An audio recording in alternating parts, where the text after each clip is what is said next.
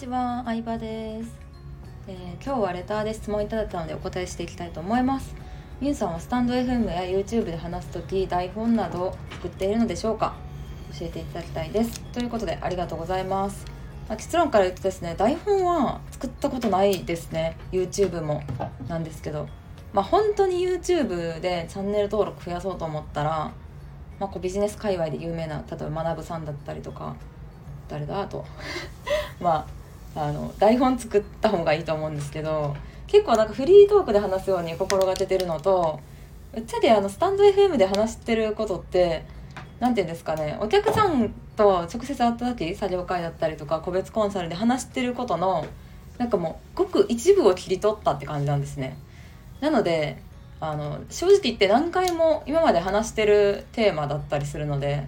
うんなんかお客さんと話してる中であこれ受けよかったなとかあなんかこれすごいなんかまあね反応リアクション良かったなとかこれこの話面白かったって言われたなみたいな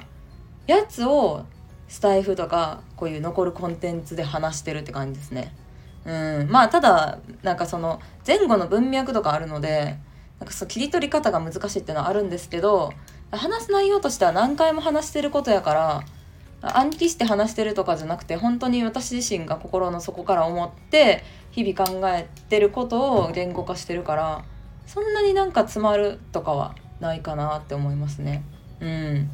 そう友達と話してる 友達友達とかそうお客さんに話してることを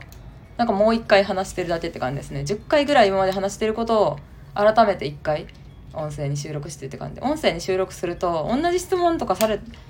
ることもだんだん少なくなってきますしなんか聞かれた時も「あこのスタイフで話してるんで聞いてみてください」みたいな感じでするとお互いなんか時間を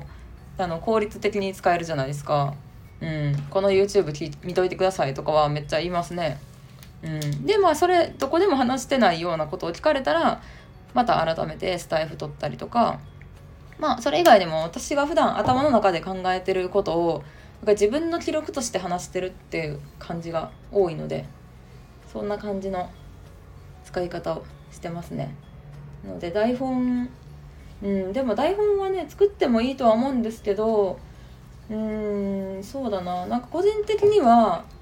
なんかフリーそんなうまくなく完成形がうまくなくてもいいからフリーで話した方が話す練習にもなるのかなとは思いますね。うんね、なんかセミナーするってなってちゃんと台本作り込めることもあれば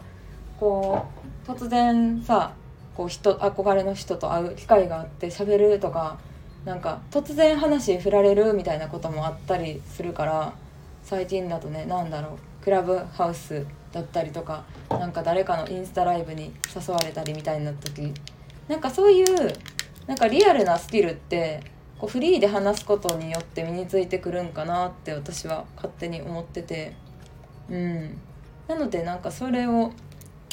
リアルで話すのが上手くなることも含めて音声とか YouTube をやってるって感じですね。まあ、ただでも私自身も思うのが本当に YouTube とかを伸ばしたかったら台本伸ばしたいっていうのをメインで考えるなら台本作った方がいいんだろうなとは思ってるんですけどまあ喋る内容をさ文章で打つのってさめっちゃ面倒くさいじゃないですか。なのでやってない。やってないですね。うん。なのでフリーで話しちゃうから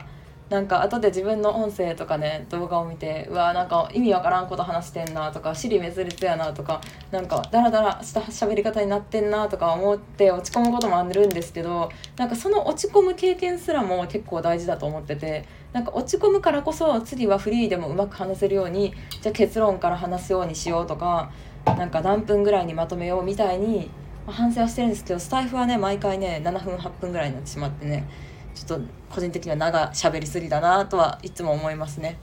うん、なのでまあそんな感じで、えー、私はフリーで話して、えー、リアルで話す時が上手くなる練習も兼ねてこう発信をしてるという感じでした。質問ありがとうございました。レターでね感想や質問相談などもお待ちしております。バイバーイ。